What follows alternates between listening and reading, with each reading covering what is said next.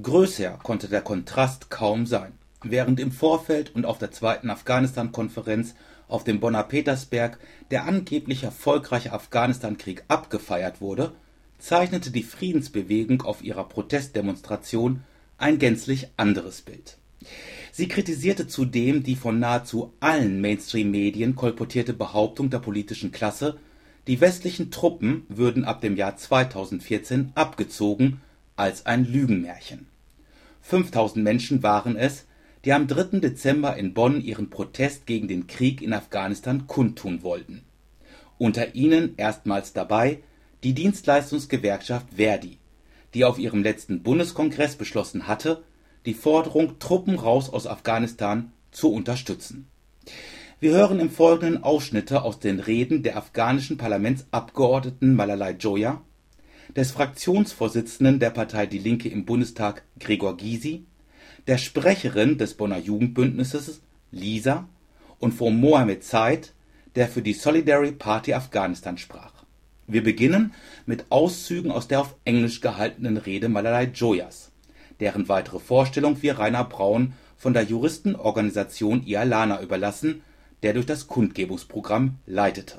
Malalai Joya befasst sich in ihrer Rede mit den Menschenrechtsbegründungen für den Afghanistankrieg und konfrontiert diese mit der afghanischen Realität.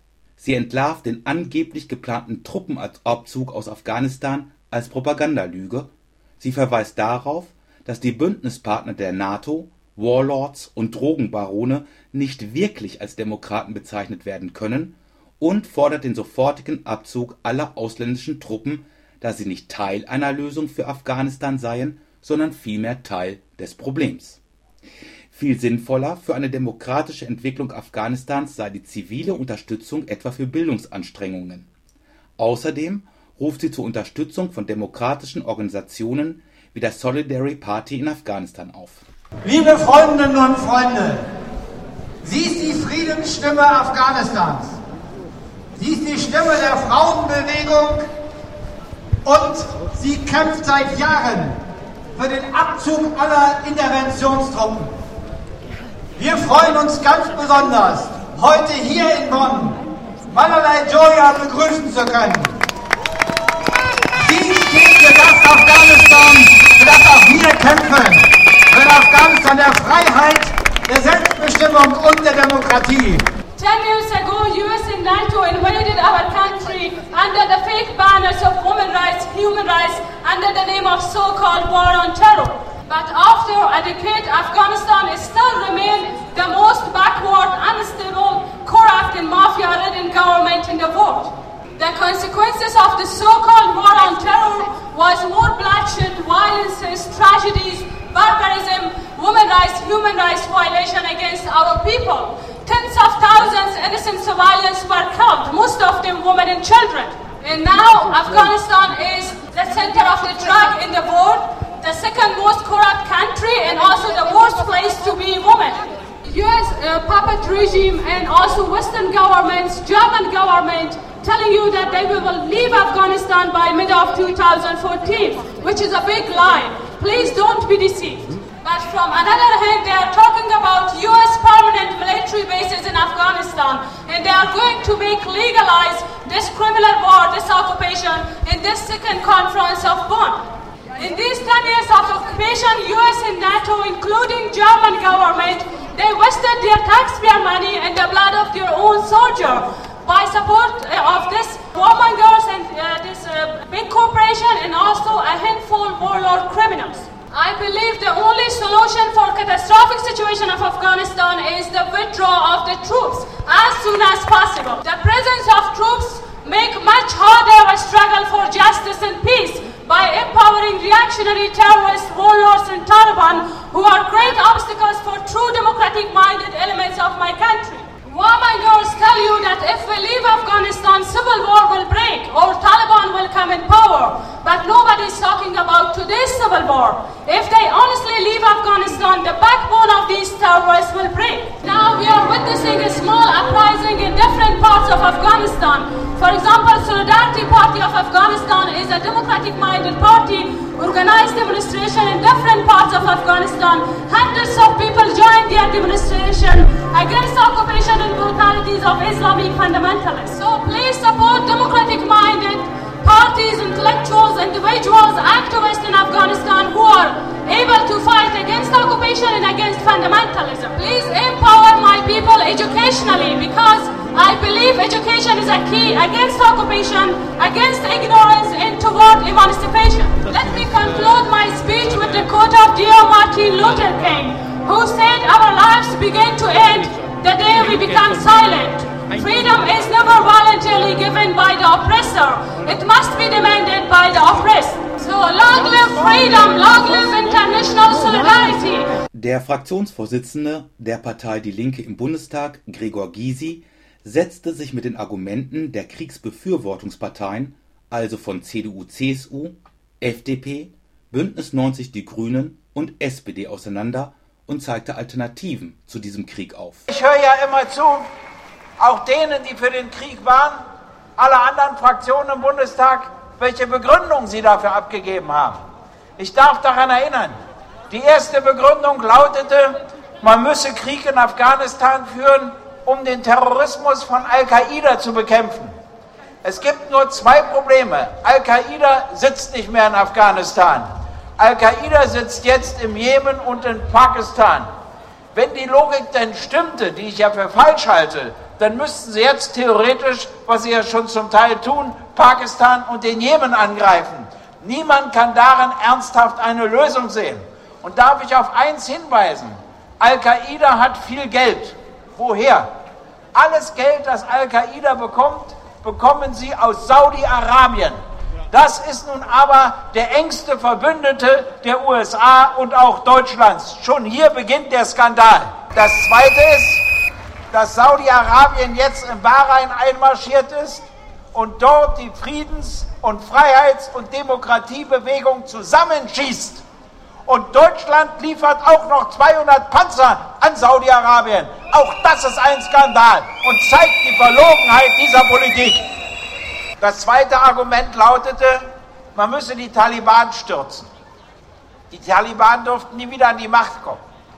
Erstens widerspricht das der Kultur des Landes, so kann das überhaupt nicht funktionieren. Aber zweitens höre ich jetzt, wie Frau Merkel erklärt, sie will doch mit den guten Taliban, die gab es früher übrigens gar nicht, Gespräche führen. Sie will mit ihnen reden. Sie will dafür sorgen, dass die mit an die Macht kommen. Also scheint doch auch dieses Ziel aufgegeben worden zu sein. Und es war, glaube ich, auch nie Bestandteil.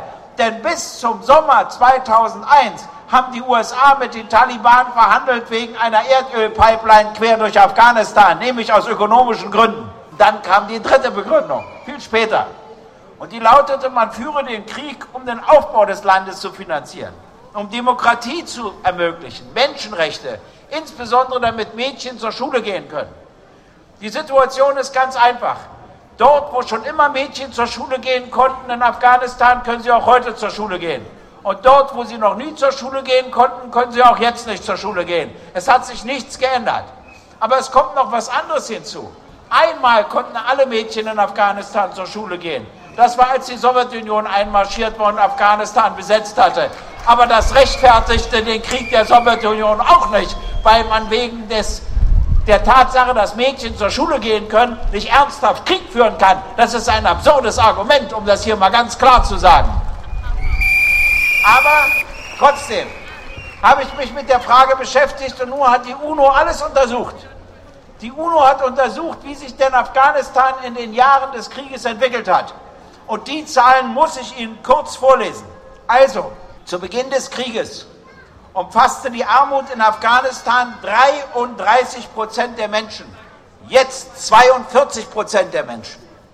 Zu Beginn des Krieges war die Bevölkerung zu 30 Prozent unterernährt, jetzt zu 39 Prozent.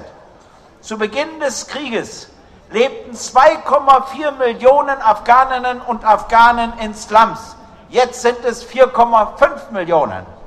Zu Beginn des Krieges hatten 12 Prozent der Bevölkerung Zugang zu sanitären Einrichtungen, jetzt nur noch 5,2 Prozent der Bevölkerung. Und zu Beginn des Krieges hatten die berühmten Warlords für den Rauschgiftanbau 131.000 Hektar Mondfelder.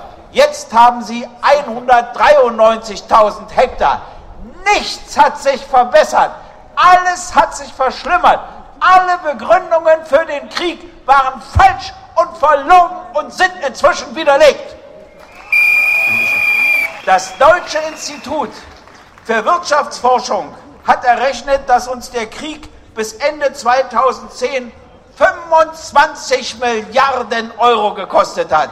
Stellen Sie sich doch nur mal vor, wir hätten nur die Hälfte des Geldes in den Aufbau des Landes gesteckt.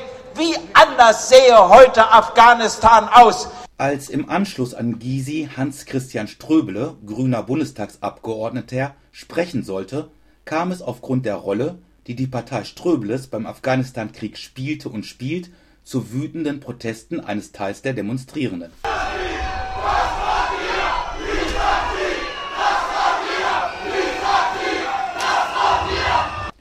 Es flogen Eier und Tomaten. Ein aus der Menge geworfener Holzknüppel traf einen Menschen der Demo-Organisation am Arm und verletzte ihn. Dabei kann Mensch noch von Glück sagen, dass der Kollege nicht am Kopf getroffen wurde, das wäre schlimm ausgegangen. Ströbele ließ schließlich die Demonstrationsteilnehmenden abstimmen, ob er gehört werden solle oder nicht, eine große Mehrheit wollte ihn hören. In seiner Rede forderte Hans-Christian Ströbele einen sofortigen Waffenstillstand, die sofortige Beendigung des Krieges und allseitige Friedensverhandlungen. Nach Ströbele sprach Lisa für die Bonner Jugendbewegung gegen die fortschreitende Militarisierung der Gesellschaft, gegen Kriegspropaganda, gegen die Bundeswehr in Schulen und Jobcentern und verwies auf vernünftigere Möglichkeiten des Geldausgebens als für Militär und Krieg. Schülerinnen und Studierenden zeigte sie Aktionsmöglichkeiten auf und rechnete am Ende ihrer Rede mit der Partei Bündnis 90 Die Grünen ab Auszüge aus ihrer Rede hören wir jetzt. Eine Freundin erzählte mir, dass sie in ihrer Schule Besuch von einem Jugendoffizier der Bundeswehr bekam. Dieser schwärmte von den guten Karrierechancen bei der Bundeswehr, dem kostenlosen Studium, dem sicheren Arbeitsplatz, selbst in der Krise. Sie als Gymnasiasten könnten direkt eine Laufbahn als Offiziersanwärter einschlagen. Auch als erwerbsloser Jugendlicher kommt man in den Genuss, von der Bundeswehr umworben zu werden. In manchen Jobcentern haben Bundeswehroffiziere ein festes Büro, um dort erwerbslose Jugendliche zu beraten. Auf so eine Beratung können wir verzichten. Wir wollen weder Kanonenfutter sein noch Offiziere. Wir wollen Perspektiven. Die Bundeswehr zeigt verstärkt Präsenz in unseren Schulen, bei Berufsmessen auf öffentlichen Plätzen. Das hat zwei Gründe. Zum einen wirkt sie massiv um Nachwuchs, da sich kaum jemand zur Freiwilligenarmee meldet. Sie nutzen unsere Perspektivlosigkeit aus, um uns zu sich zu locken. Zum anderen will die Bundeswehr dafür sorgen, dass nicht mehr 60 Prozent der Bevölkerung gegen den Krieg in Afghanistan sind. Sie will die Begeisterung für den Krieg in der Bevölkerung wecken. Wir sollen uns an eine militärische Gesellschaft gewöhnen, damit in Zukunft noch viel mehr Kriege geführt werden können. Wir sollen es sogar noch gut finden, dass wir Jugendlichen im Krieg verheizt werden. Aber wir sind gegen den Krieg und gegen die Bundeswehr an Schulen. Kein Werben fürs Sterben. Wenn ich an den Afghanistan-Krieg denke, dann denke ich an moralische Aspekte, die diesen Krieg verurteilen.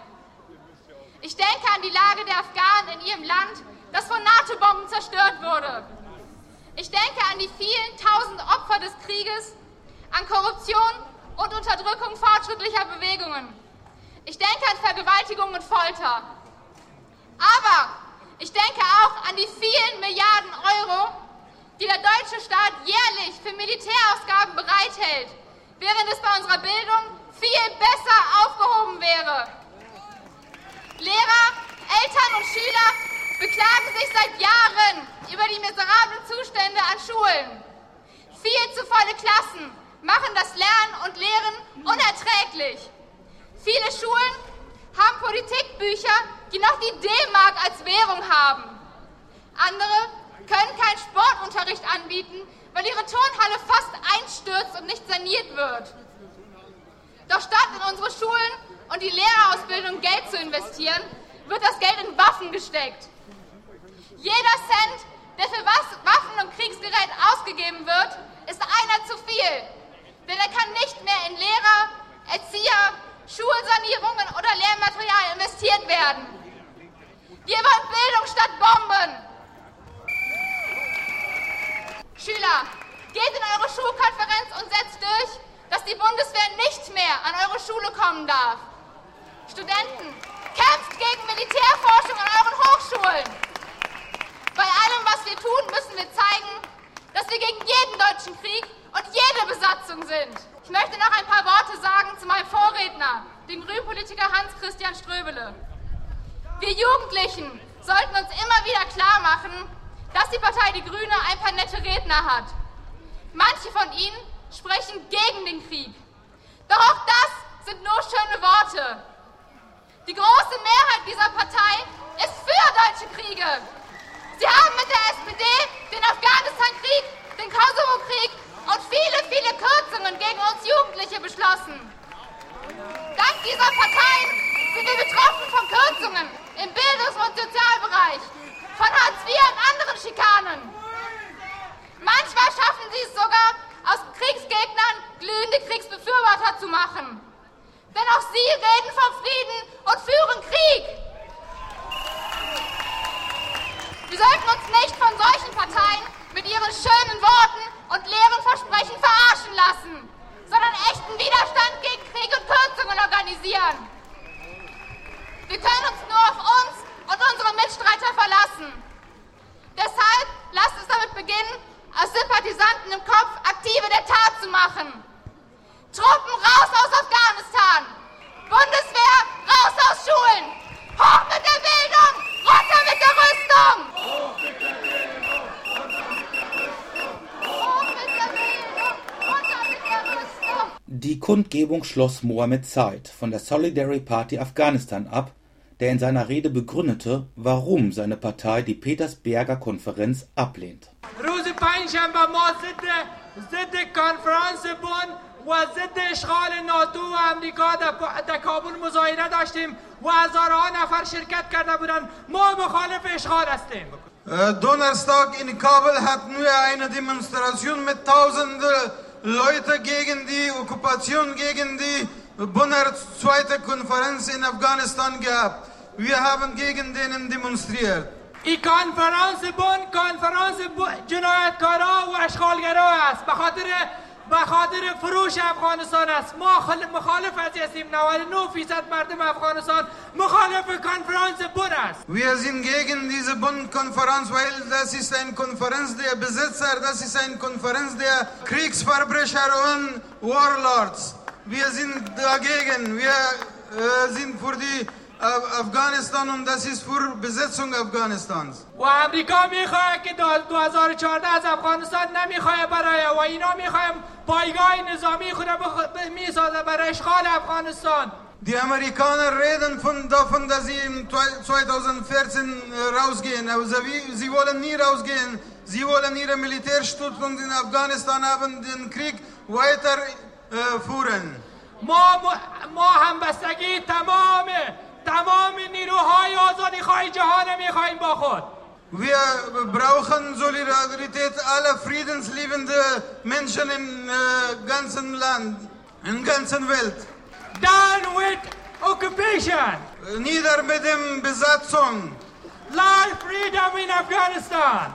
Liebe Frieden in Afghanistan. Hochlebe der Frieden in Afghanistan. Thank you. Vielen Dank. In der Abschlusserklärung des Protestbündnisses gegen die Afghanistan-Konferenz Petersberg II heißt es: Wir, friedensbewegte und Antikriegsaktivistinnen und Aktivisten aus 17 Ländern, fordern in einer Bonner Erklärung den Abzug aller Truppen aus Afghanistan. Nach mehr als 30 Jahren Krieg im leidgeprüften Afghanistan ist die Voraussetzung für Frieden und einen selbstbestimmten, eigenen, unabhängigen Entwicklungsweg der sofortige, auch einseitige Waffenstillstand und der Abzug aller Interventionstruppen.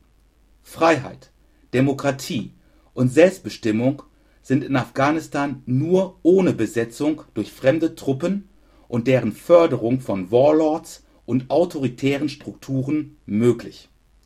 Die Afghaninnen und Afghanen müssen selbstständig und ohne Einmischung über ihren Entwicklungsweg entscheiden können.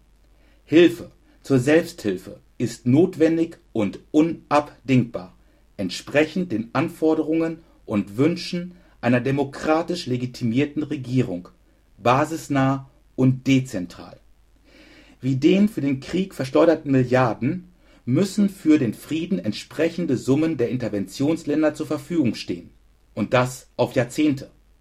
Die Konferenz der 90 Regierungen in Petersberg am 5. Dezember 2011 ist eine Kriegsverlängerungskonferenz. Statt dem Frieden dient sie der Legitimierung der Fortsetzung des Krieges.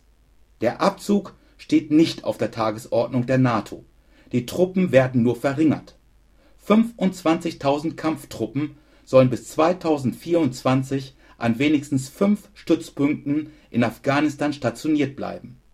Die Regierenden reden vom Frieden und intensivieren den Krieg mit Drohnen und seiner regionalen Ausweitung und setzen den Krieg mit den Interventionsarmeen noch mindestens drei Jahre fort und rüsten afghanische Söldnertruppen gegen das eigene Volk auf und meinen die Sicherung der Ausbeutung der afghanischen natürlichen Ressourcen und den Schutz der Transportwege, weil die kriegsmüden Bevölkerungen zu Hause beruhigt werden müssen und ökonomische Zwänge sie einengen. Die Friedens- und Antikriegsbewegung hat in Bonn ein Zeichen gegen den Krieg in Afghanistan gesetzt. Frieden muss überall erstritten werden. Frieden braucht Bewegung und einen langen Atem. Seid versichert, wir haben ihn